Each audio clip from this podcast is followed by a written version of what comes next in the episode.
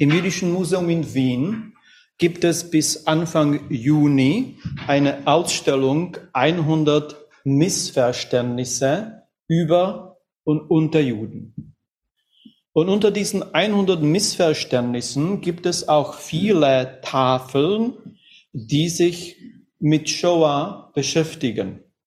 Und zum Beispiel Missverständnis Nummer 31 ist, man darf den Holocaust nicht infantilisieren. Und dazu steht hier dieser Text. Als das Jüdische Museum New York 2002 in der Ausstellung Mirroring Evil den Logobausatz Konzentrationslager des polnischen Künstlers Zbigniew Libera zeigte, löste dies große Empörung aus. Das Spiel würde Kindern das Töten beibringen. Es würde die Erinnerung an die Shoah persiflieren, die Identifikation mit den Tätern fördern und die Opfer verhöhnen, so der Tenor der Vorwürfe. Die dänische Lego Group, die den Künstler zunächst mit der Bereitstellung von Bauteilen und Legosteinen unterstützt hatte, distanzierte sich bereits nach Fertigstellung des Kunstwerks 1996 davon, vor allem da die Verpackung mit dem, Verberg, mit dem Vermerk Sponsored by Legal System beschriftet war. Zbigniew Libera, der im Jahr darauf an der Biennale in Venedig teilnehmen sollte, wurde ausgeladen, nachdem er der Förderung den Lego-Bausatz nicht auszustellen nicht nachkommen wollte. Und man sieht tatsächlich dann auch auf das Bild von dem Konzentrationslager äh, von Auschwitz, äh, dass die Kinder aus Lego zusammenbasteln sollten. Es gibt aber auch andere Missverständnisse, zum Beispiel Missverständnis Nummer 29. Es ist in dem Museum alles schön nummeriert.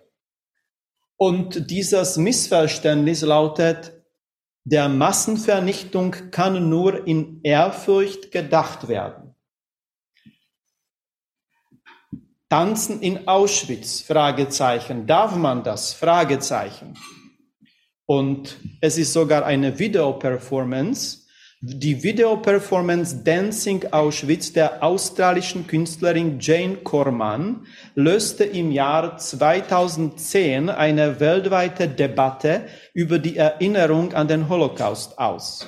In dem Video tanzen Jane Corman, ihr Vater und Auschwitz-Überlebenden Adolek, Adolek Kohn und seine Enkelkinder zu Gloria Gaynors Disco-Hit I Will Survive. Schauplätze sind ehemalige Orte der nationalsozialistischen Vernichtungsmaschinerie, Auschwitz-Birkenau, Dachau, Theresienstadt und das Ghetto Litzmannstadt. Bereits wenige Tage nach der Veröffentlichung auf YouTube war das Video über eine halbe Million Mal gestreamt worden. Die Reaktionen waren gespalten von Begeisterung für diese nicht der Norm entsprechende Form des Umgangs mit der Erinnerung an NS-Verbrechen bis hin zu Vorwürfen der Geschmackslosigkeit und der Respektlosigkeit gegenüber den Opfern. Die Erinnerung an den Holocaust steht vor allem im Zeichen von Trauer und Mahnung.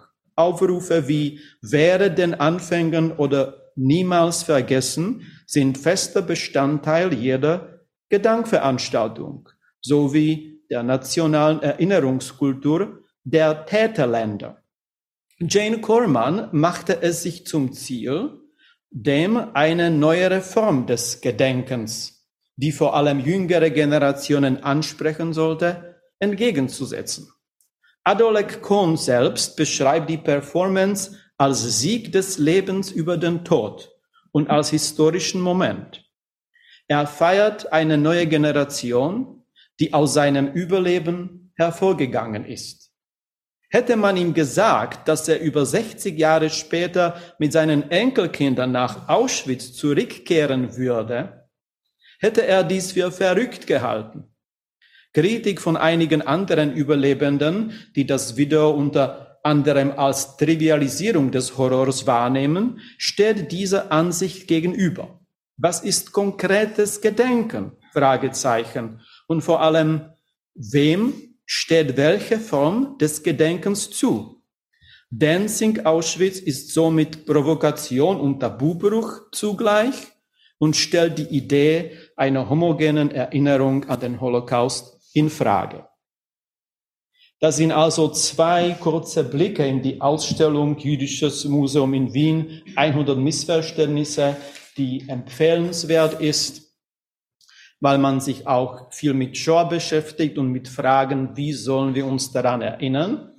Wir sollen aber nicht vergessen, dass in dem Namen Yom HaShoah ist gleichzeitig noch der zweite Teil, Yom HaShoah, der Yom HaGvura, der Tag der Heldentaten. Und man fragt sich, was hat es damit zu tun? Shoah und sechs Millionen, die ermordet worden sind. Und man sagt, der zweite Teil ist dem Aufstand im Ghetto gewidmet, und zwar Warschauer Ghetto. Und wir haben heute dieses Jahr den 80. Jahrestag des Aufstands im Warschauer Ghetto. Und im Museum Polin äh, wird auch dieses Thema äh, dann ähm, dargestellt. Und wie uns auch die jüdische Allgemeine vor einigen äh, Wochen informierte, ich möchte auch, dass wir uns jetzt vorstellen, jetzt diesen zweiten Teil Widerstand, zwar ziviler Widerstand und viele Informationen, von denen wir oft nicht wissen und die wir auch am Yom HaShoah, Yom HaGvura, dem Tag der Heldentaten, uns erinnern sollen. Also hören wir zu, ein Auszug aus diesem Artikel. Auf dem großen Denkmal für die Helden des Warschauer Ghettoaufstands von 1943 sind alle Kämpfer bewaffnet. Sie halten Granaten, Molotow-Cocktails, Gewehre und Revolver in den Händen. Eine Jüdin, die versucht, ein Kleinkind aus den Flammen zu retten, stürmt nach vorn.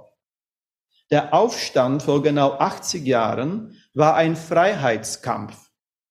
Auf der Rückseite des großen Denkmals zeigt ein Flachrelief Kinder, Frauen, einen Rabbiner mit Torarolle, gebückt gehende Alte und im Hintergrund wieder Flammen und Helme von Wehrmachtssoldaten. Gang in die Vernichtung heißt das Relief. Doch für den Künstler Nathan Rappaport waren auch die Zivilisten Helden.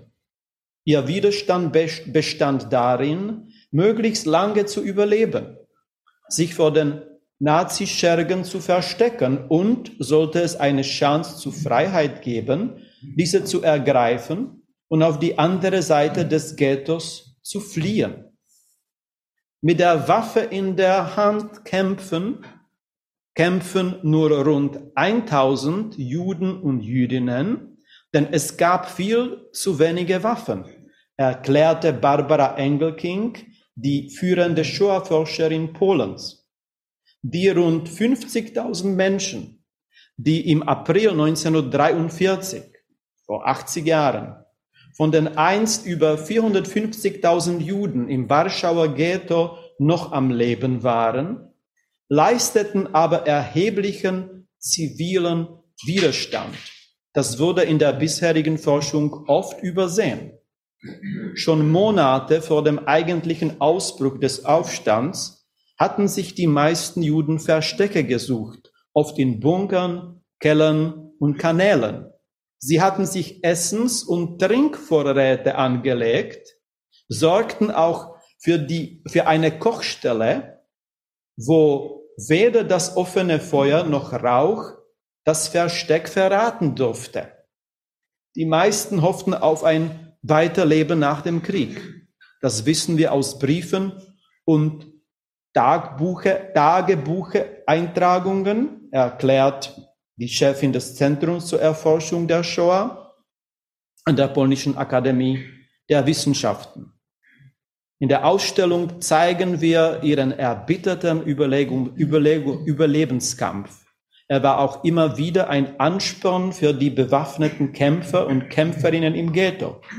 Der zivile Widerstand im Ghetto stand in der Vergangenheit nur selten im Mittelpunkt des Interesses. Für viele Geschichtsinteressierte wird überraschend sein, genauso wie für uns, dass das Warschauer Ghetto keineswegs am 16. Mai 1943 aufhörte zu existieren, wie der deutsche Kriegsverbrecher Jürgen Stroop offiziell verkündete Vielmehr versteckten sich Überlegende auf dem Ghetto-Gelände noch mindestens sieben Monate lang, bis zum Januar 1944, erläutert Frau Engelking. Das sind unsere Helden und Heldinnen.